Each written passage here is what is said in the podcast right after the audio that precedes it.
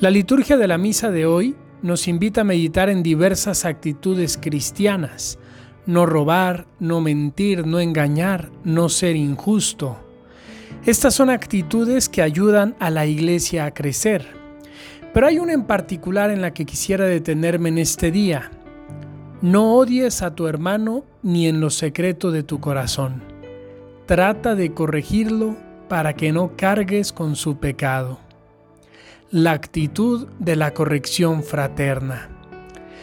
La pregunta fundamental que siempre nos hacemos sobre este tema es, ¿cómo debo corregir a una persona cuando se equivoca? Y quisiera ofrecer tres consejos sencillos que nos pueden ayudar a vivir correctamente la corrección fraterna. Primero, Jesús en el Evangelio dice, si tu hermano llega a pecar, vete y repréndelo a solas tú con él.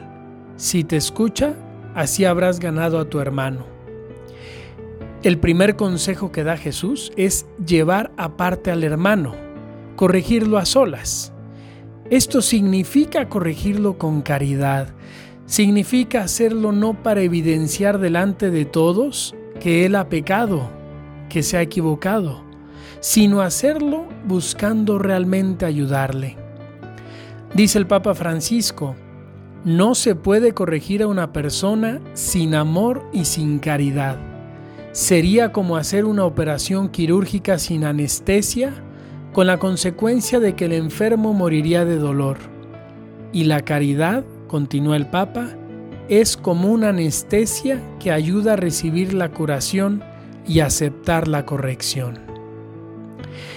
Segundo consejo, que todo aquello que vamos a decir lo pasemos por el filtro de la verdad. No solamente es necesaria la caridad, es necesario decir la verdad, es necesario evitar decir una cosa que no es verdadera. No se trata de corregir en el otro cosas que me cuestan de él, sino cosas que objetivamente están mal, que objetivamente le están dañando.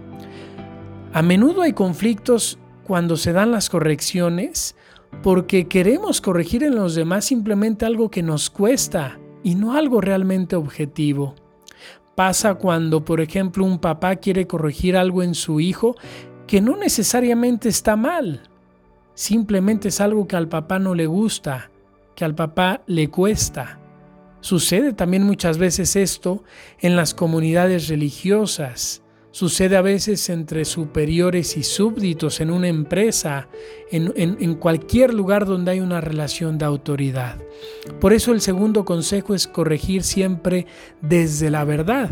Y aquí aplica esa frase que alguna vez les compartí en otro podcast. Hay que decir la verdad con claridad y caridad. Si solo doy una cosa, doy pan envenenado. Si solo corrijo con claridad, Oye, te has equivocado en esto, en esto y en esto, pero sin caridad doy pan envenenado. Y si solo soy caritativo, bonachón y misericordioso y nunca digo las cosas y nunca corrijo, también estoy dando pan envenenado. Hasta aquí dos consejos, el consejo de la caridad y el consejo de la verdad. Y con esto paso al último consejo, que es hacer la corrección desde la humildad. Hay que corregir sin sentirnos los mejores, sin hipocresía. Jesús en el Evangelio dice, saca primero la viga de tu ojo, entonces podrás ver bien para sacar la brizna que hay en el ojo del otro. La humildad nos ayudará a ver lo que nosotros también tenemos que cambiar y no volvernos duros pidiendo a los demás que cambien sin nosotros esforzarnos por mejorar. Queridos amigos, la corrección fraterna es un acto para curar el cuerpo de la iglesia. Es como volver a coser un agujero en el tejido de la iglesia. Pidamos a Dios que nos ayude a que cuando la tengamos que hacer, lo hagamos siempre con mucha delicadeza, como lo hacen las mamás y las abuelas cuando remiendan.